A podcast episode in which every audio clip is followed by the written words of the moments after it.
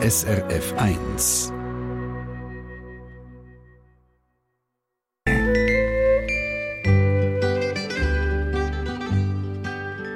Wir sind bei Glückskette aktuell am Sonntagmorgen. Und es geht um die Menschen, die vor Terror vom Islamischen Staat flüchten in eine ungewisse Zukunft. Über zwei Millionen Iraker, Kinder, Frauen, Männer strömen Richtung Norden. Kaum, kaum ist etwas dabei vertrieben und heimatlos. Der Desom Kinderhilfe hat ein Hilfsprojekt im Norden vom Irak in der Nähe von Zakko. Der Steve Ringel, zuständig für humanitäre Noteinsätze, hat der Ladina Spiess erzählt, wieso sie gerade in der Gegend bei Zacco am Schaffen sind.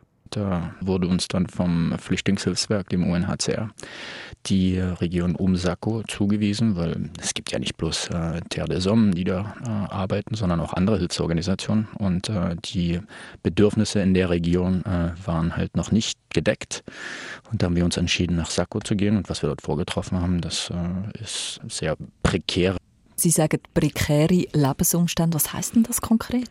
Konkret heißt das, dass die Leute äh, durch die Milizen vom Islamischen Staat halt äh, sehr auf sehr kurzfristige Zeit halt vertrieben wurden und äh, gar nicht die Möglichkeit hatten, äh, jetzt äh, viele ihrer Haushaltsgegenstände mitzunehmen und manche sind halt einfach nur äh, mit Kleid auf der Haut geflohen und haben sich dann halt in Situationen wiedergefunden, wo der Winter dann auch einbrach und die hatten halt nur Sommerkleidung. Terre des Hommes setzt eben den Fokus auf die Kinder. Wie konkret helfen dir? Also ich nehme jetzt mal mit Kleidern, wenn Sie das gerade schon erwähnt haben, aber was ist sonst noch möglich? Wo können Sie Hilfe bieten? Was wir uns vorgenommen haben, war erstmal die Grundbedürfnisse zu äh, decken und ähm, da die Leute auch sehr spartanisch in Abrisshäusern gewohnt haben, jetzt auch auf Baustellen sich angesiedelt hatten oder in öffentlichen Parkanlagen äh, lebten, äh, haben wir uns dazu entschieden, ihnen erstmal dieses Decken, Heizöfen, Heizöl und auch äh, Plastikplanen zu geben, damit sie erstmal vom Wind und Regen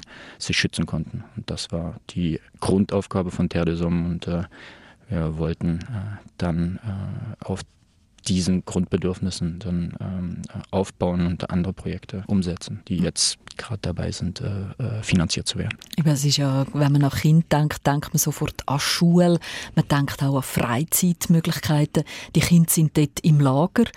Da kann auch eine grosse Langweile aufkommen. Wie kann der Desom dort mithelfen, dass Kind Bildung bekommen und auch Freizeitmöglichkeiten?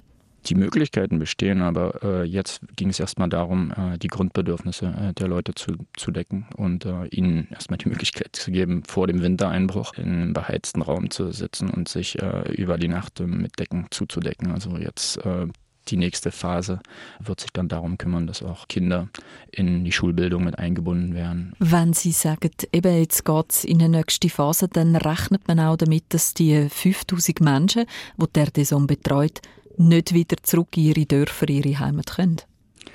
Das ist ziemlich äh, schwierig äh, zu sagen. Aber heute, so wie die Situation sich gestaltet, sind das Leute, die nicht in ihre äh, ursprünglichen Dörfer oder äh, Regionen zurück können aufgrund ihrer ähm, Glaubensangehörigkeit oder aufgrund der sehr starken Gewalt, die auch von äh, den Milizen des Islamischen Staats auch äh, ausgeübt wird. Also es sind vor allem Christen? Nicht nur, da gibt es auch Yazidi, und, äh, aber es werden auch von äh, dem Islamischen Staat äh, Moslems vertrieben, die jetzt äh, keine Sunniten sind, sondern Schiiten.